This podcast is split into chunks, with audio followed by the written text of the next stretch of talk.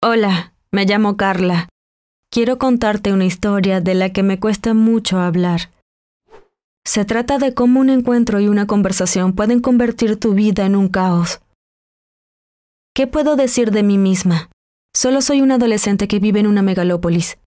No tengo hermanos y solo me comunico con mis padres y amigos. Tengo muchos amigos, sin embargo. En una ciudad con millones de habitantes solo podría ser un solitario si realmente lo quisieras.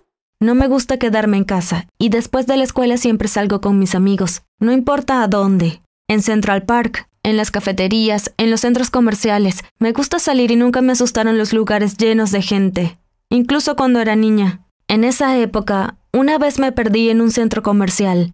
Bueno, no estaba realmente perdida, solo seguía un carrito de algodones de azúcar. Mi mamá me buscó por mucho tiempo, y cuando finalmente me encontró, lloró, y hasta me gritó, Creo que fue la única vez que mis padres se enojaron conmigo tanto. Por lo general son muy amables y tiernos, pero ese día mi mamá estaba muy asustada. Pensó que me habían secuestrado. De ahí que soy un adolescente común y corriente, y ahora probablemente estás pensando, ¿qué tipo de historia me va a contar? Es una historia de acoso y secuestro. Al menos el secuestro de mi serenidad. Bueno, paso mucho tiempo en lugares muy concurridos, y de verdad no puedo saber cuándo todo eso comenzó.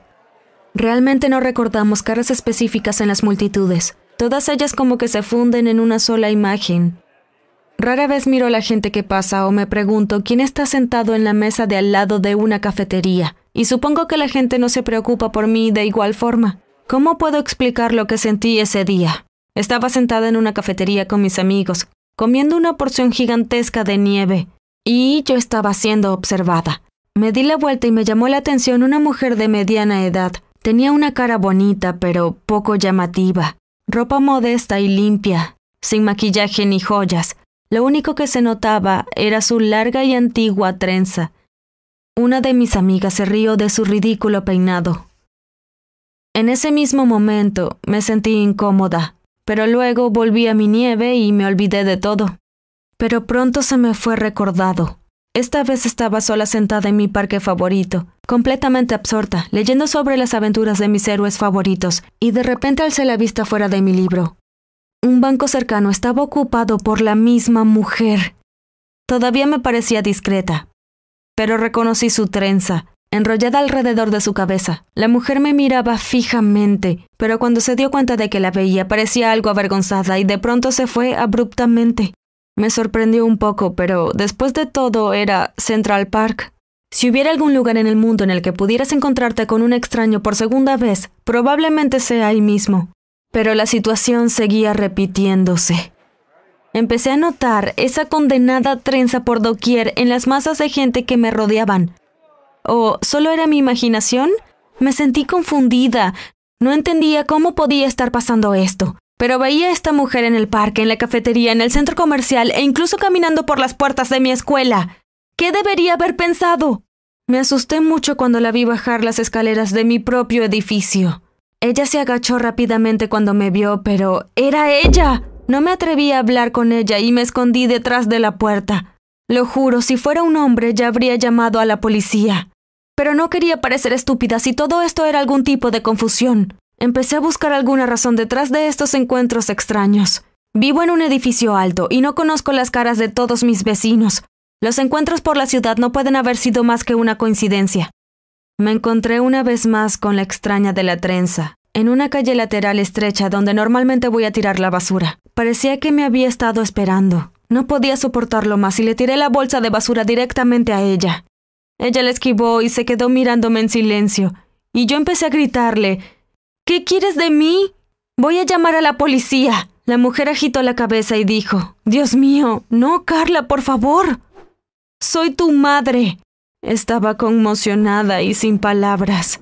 Probablemente le grité que estaba mintiendo y corrí a casa, pero se las arregló para darme un papel con un número telefónico. No hice nada por unos días, pero entonces decidí hablar con mis padres. Cuando terminé mi historia, sus rostros se volvieron repentinamente severos. Me preguntaron por cada detalle, como si ni siquiera se dieran cuenta de que esta conversación me dolía, y no negaron nada. Solo sugirieron que no llamara a esa mujer. Porque si hubiera sido una buena persona, ¿por qué me habría dejado en un orfanato? No sabía qué decir. Te queremos, Carla. Eres nuestra niña, añadieron cuando terminamos de hablar. Y yo también los amo. No tiré el número de mi madre biológica, pero nunca la llamé. ¿Debería ofenderme con ella? Ahora no entiendo quién me ha ofendido. ¿La que me abandonó? ¿Y apareció tantos años después? ¿Por qué? ¿Arruinar mi tranquilidad y próspera vida porque finalmente decidió verme? ¿O mi mamá y mi papá? ¿Por qué no me dijeron la verdad? Creí pensando que somos de la misma sangre, encontrando semejanzas entre nosotros, pero ahora veo lo diferentes que somos. Mi vida se ha convertido en un caos y no entiendo qué puedo hacer. Pero hay una cosa que sé. Amo a mis padres, los que me criaron y me salvaron de la vida de una huérfana. En cuanto al resto, solo necesito tiempo. Fui sincera contigo. ¿Y qué hay de ti? ¿Tienes historias que contar? ¿Como la mía? Envíanosla por correo si quieres verlas animadas en el canal. Quién sabe, tal vez te ayude a superar tus propios problemas.